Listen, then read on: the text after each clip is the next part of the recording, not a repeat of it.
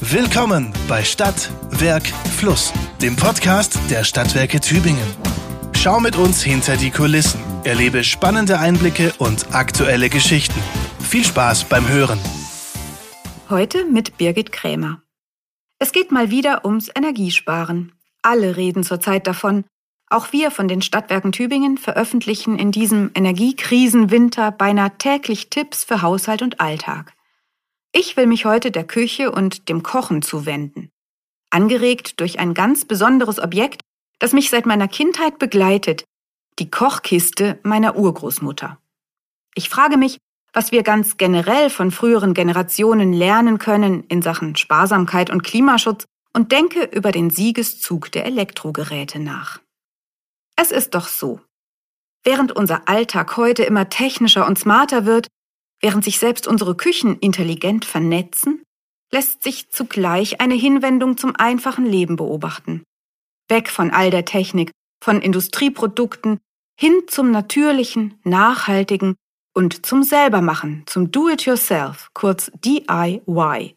Pinterest läuft über von Do-it-yourself-Tutorials. Ob Shampoo mixen, ob Hühner halten, wir machen alles selbst. Das Corona-Cocooning der Rückzug ins Häusliche hat sicher seinen Teil dazu beigetragen. Auch lange aus der Mode gekommene Techniken erleben in unseren Küchen ein Comeback. Es wird eingemacht, eingelegt, fermentiert und gedörrt, was das Zeug hält. Brot selbst gebacken und die alte Kaffeemühle wieder hervorgekramt. Und mit der Energiekrise und den steigenden Strompreisen geisterte plötzlich immer wieder ein Gerät durch die Medien, das mir sehr vertraut vorkam. Die Kochkiste.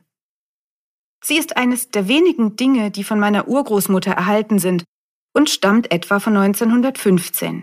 Aus dem Freiburger Haushalt der Urgroßeltern gelangte sie zusammen mit anderen Möbelstücken ins zerbombte Mainz der Nachkriegszeit, wo die Familie sich über Möbelspenden freute. Zum Kochen wurde sie da schon nicht mehr verwendet. Energie war nie knapp in diesem Haushalt, der Onkel war Kohlehändler. Stattdessen landete sie im Kinderzimmer meiner Mutter und ihrer Geschwister als Spielzeugtruhe. Und später bei uns. Als Kind saß ich beim Basteln und Malen drauf. Grün gestrichen war sie, mit Prilblumenaufklebern, innen Reste einer gelblichen Füllung. Später, schön aufgearbeitet, bekam sie mein kleiner Sohn, um darin seine Piratenschwerter aufzuheben. Doch was steckt dahinter? Früher gehörte eine Kochkiste zu jeder Küchenausstattung. Ihr Geheimnis ist die gute Isolierung aus Stroh, Wolle, Filz oder anderen Materialien. Das Prinzip ist einfach. Gemüse und Brühe morgens auf dem Herd nur kurz aufkochen, den Topf in die Kiste packen und das Ganze stundenlang verschließen. Das Essen gart bei niedriger Temperatur weiter und mittags ist die Suppe fertig. Mit solch einer Kiste, meist für zwei Töpfe gefertigt, brauchte man viel weniger Holz oder Kohle. Sie war begehrt, wenn sparsam gewirtschaftet werden musste. Und berufstätige Frauen konnten mit ihr enorm Zeit sparen. In den Haushaltsschulen für Arbeiterfrauen und im Kochunterricht an Mädchenschulen wurde das Kochen mit der Kiste gelehrt. Wer hat's erfunden? Das wissen wir nicht. Im kalten Nordeuropa kannte man die Kochkiste schon lange als schwedische Heukiste. Manchen gilt Karl von Dreis als Erfinder, ja, genau der vom Fahrrad. 1867 wurde sie auf der Weltausstellung in Paris präsentiert und verbreitete sich Ende des 19. Jahrhunderts. Und in der berühmten Frankfurter Küche von 1926, dem Vorläufer aller praktischen modernen Einbauküchen, war sie fest mit eingeplant. Je nach Hersteller hieß sie Heinzelmännchen oder Hausfreund. Meine ist Typ Heinzelmännchen. Erledigt flink und unsichtbar alle Arbeit, während man ausruhen kann Hausfreund gefällt mir fast noch besser. Ist der Thermomix dann der Hausfreund von heute? Auch im Museum der Alltagskultur in Waldenbuch ist zurzeit eine Kochkiste zu sehen. In der Ausstellung Geht doch Erfindungen, die die Welt nicht braucht. Die Ausstellungsmacher rechnen vor, dass weltweit jedes Jahr 250 Milliarden Euro für Haushaltsgeräte ausgegeben werden für all die Dinge, die versprechen, unseren Alltag leichter zu machen und die oft Probleme lösen, von denen wir gar nicht wussten, dass wir sie haben. Aber wir tappen doch immer wieder in die Konsumfalle und kaufen und kaufen. Mal ehrlich, manches, was da in Waldenbuch präsentiert wird, wünscht man sich wirklich nicht zurück. Radioaktive Zahncreme von 1930 zum Beispiel. Oder den Wäscherührer zum Umrühren der Wäsche in heißer Seifenlauge aus den 50ern. Sicher ist, nirgendwo im Haus gibt es so viele Elektrogeräte wie in der Küche. Darunter ganz Spezielles für jede nur erdenkliche Tätigkeit. So manches Gerät benutzt man einmal und dann nie wieder. Hier mal eine unvollständige Auswahl von Elektrogeräten, die im Versandhaus Otto erhältlich sind, von A bis Z. Abzugshaube, Backofen, Bratenthermometer, Brotbackautomat, Brotschneidemaschine, Kreppeisen, Dampfgarer, Eierkocher, Eismaschine, Entsafter, Fritteuse, Gefriertruhe, Handrührgerät, Herd, Joghurtbereiter, Kaffeeautomat, Kaffeemühle, Küchenmaschine, Küchenwaage, Kühlschrank, Mixer, Mikrowelle, Milchaufschäumer, Popcornmaschine, Pürierstab, Reiskocher, Schneidemaschine, Sandwichmaker, Schokobrunnen, Smoothie-Maker, Spülmaschine, Tassenwärmer, Tauchsieder, Teebereiter, Toaster, Vakuumierer, Waffeleisen, Warmhalteplatten, Wasserkocher, Zitruspresse, Zuckerwattemaschine. Uff, verrückt, oder? Davon besitze ich nur einen Bruchteil und trotzdem eine ganze Menge. Mein Spektrum reicht vom ständig laufenden Kaffeeautomaten und dem seit 25 Jahren unverwüstlichen Rührgerät bis zum nie benutzten digitalen Bratenthermometer. Könnte die Kochkiste ein Vintage-Trendsetter werden? So wie Omas Porzellankaffeefilter, der sich wieder großer Beliebtheit erfreut? Eine modernere Weiterentwicklung des energiesparenden Garprinzips sind Kochsäcke, die man in Online-Shops findet. Die Wonderbags aus Südafrika zum Beispiel helfen dort, die exzessive Nutzung von Feuerholz einzudämmen. Quietschbunte, kissenartige Objekte aus mehreren Lagen Stoff, gefüllt mit Isoliermaterial, in die der Kochtopf gestellt wird. Eine Stunde gart Gemüse oder Reis darin. Ein Huhn braucht drei Stunden. Sollte ich das mal ausprobieren? Doch der Spaß kostet mittlere Größe 70 bis 80 Euro. So viel wie etwa 180 Stunden Kochen auf dem Elektroherd entspricht also in etwa meinen Stromkosten fürs Kochen in einem Jahr. Sparen sieht anders aus. Das Kochkissen oder der Kochsack ist für meinen Bedarf eher wenig sinnvoll. Günstiger sind andere Schongara-Modelle oder Thermotöpfe in Styroporboxen. Doch auch hier kann man viel Geld fürs Sparen ausgeben. Slow Cooking ist mehr als ein Trend. Ob Restwärme, Abwärme oder natürliche Wärme, das passive Kochen ist in vielen Ländern der Welt verbreitet. Türkischer Mokka köchelt traditionell im heißen Sandbett vor sich hin. In Zentralasien nutzen Nomaden die Sonne und Wüstensand zum Garen der Speisen. Auf den Azoren vergraben sie sie in Vulkanerde. Und hierzulande erinnern sich viele Ältere noch daran, dass Töpfe in Zeitungspapier eingewickelt und unter der Bettdecke warm gehalten wurden. Dazu passt das Rezept für Milchreis aus dem Bett, das wir euch im Blog verraten. Während des Ersten Weltkriegs diente die Abwärme der Motoren im Tübinger Elektrizitätswerk zum Dörren von Obst für die Volksküche. Nichts anderes als passives Kochen im großen Stil. Und heute wird sogar passiv gegrillt, mit Automotorhitze, beim kuriosen Wettbewerb Barbecue, den das Tübinger Boxenstopp-Museum hin und wieder veranstaltet. Jetzt mal Butter bei die Fische. Wie kann ich denn nun beim Kochen und Backen Energie sparen? Zwischen 10 und 13 Prozent unseres Jahresenergieverbrauchs gehen für das Zubereiten der Mahlzeiten drauf. Pro Jahr können je nach Größe der Familie etwa 450 Kilowattstunden zusammenkommen. Die kosten zurzeit etwa 180 Euro. Dabei gilt, je moderner der Herd, desto weniger Strom verbraucht er. Ein normaler, moderner Elektroherd benötigt für eine halbe Stunde Kochen eine halbe Kilowattstunde. Im Jahr macht das etwa 73 Euro. Induktion spart rund 20 Prozent. Ein alter Elektroherd mit Gusseisenplatten braucht 50 Prozent mehr. Zusammen mit meiner Kollegin Marina und unserem Energieberater habe ich Tipps gesammelt, wie ihr beim Kochen und Backen Strom sparen könnt. Marina betreut die Social-Media-Kanäle der Stadtwerke und hat für ihre Energiesparserie fast alles selber ausprobiert. Und los geht's. Nehmt Töpfe, deren Größe zu den Herdplatten passen. Auf jeden Topf gehört ein Deckel. Marina empfiehlt Glasdeckel.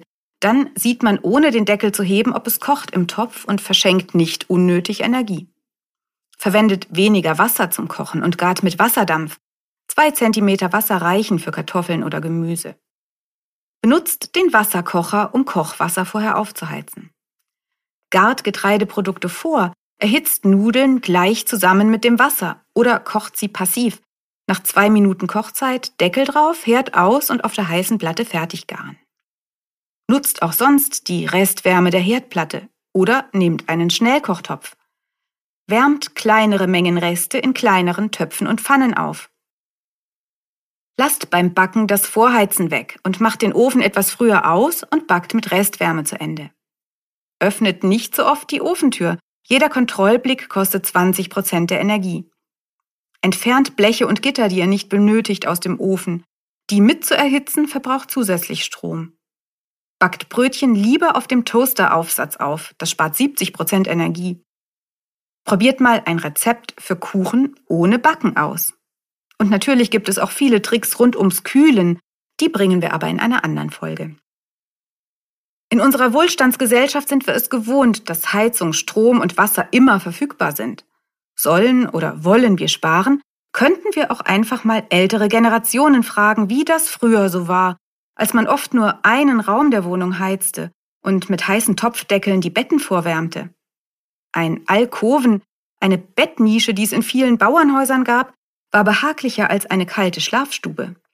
Und auch zu Hause zog man sich was drüber, den Hausrock, der im 18. Jahrhundert von Männern oft zum Rauchen getragen wurde, kennen wir nur noch von englischen Lords in Barnaby-Krimis oder aus dem Max und Moritz, wo Lehrer Lempel ihn trägt. Da zieht sich auch der Onkel Fritz die Nachtmütze über die Ohren, noch so etwas, das im Zeitalter der Zentralheizungen aus der Mode gekommen ist. Diesen Text tippe ich übrigens an einem kleinen Schreibtisch zu Hause, der mal ein Waschtisch war aus der Zeit vor den Warmwasserduschen und ebenfalls aus dem Urgroßelternhaushalt. Kretschmanns Waschlappen lässt grüßen. Doch zurück in die Küche. In vielen Dörfern teilte man sich früher den Energieaufwand, indem man ein gemeinschaftliches Backhaus oder Kühlhaus nutzte. Meine Uroma ließ nach dem Krieg ihren selbstgemachten Kuchen vom Bäcker backen. In Tübingen gab es ab 1902 Strom und 1903 nur einen einzigen elektrischen Kochapparat. Das wissen wir aus den Hausanschlussrechnungen der Stadtwerke. In den 20er Jahren, als der Strom erschwinglicher wurde, eroberten die ersten Elektrogeräte den Haushalt. Bügeleisen, Radios. 1928 der Volksherd der AEG, gefolgt von ersten elektrischen Kühlschränken. Vorher wurde das Eis in Stangen geliefert. Doch es dauerte Jahrzehnte, bis das alles Standard wurde. Kneten, rühren, stampfen, Wäsche kochen und schleudern, das ging noch alles lange von Hand. Ein Hausfrauen-Workout, das viel Kraft und sehr viel Zeit oder bei besser betuchten Personal kostete. Aus dem Reich der Hausfrau. Unter dieser Überschrift warb das Stadtwerke Kundenmagazin miteinander ab den 60er Jahren für praktische Neuheiten der Kölner Haushaltsmesse. Wäscheschleudern und Gefriertruhen, Kaffeemaschinen, Staubsauger, Haartrockner und Höhensonnen. Kein Wunder war man ebenso begierig danach wie nach Konservenessen und Maggisuppen. Bis zu vier Stunden könne die Hausfrau durch diese elektrischen, nützlichen Küchenhelfer täglich einsparen, rechnete das Kundenmagazin vor. Vier Stunden sparen von noch viel mehr Zeitaufwand für Hausarbeit insgesamt. Schaut euch dazu gerne mal die Bilder und Werbeanzeigen in unserem Blog an.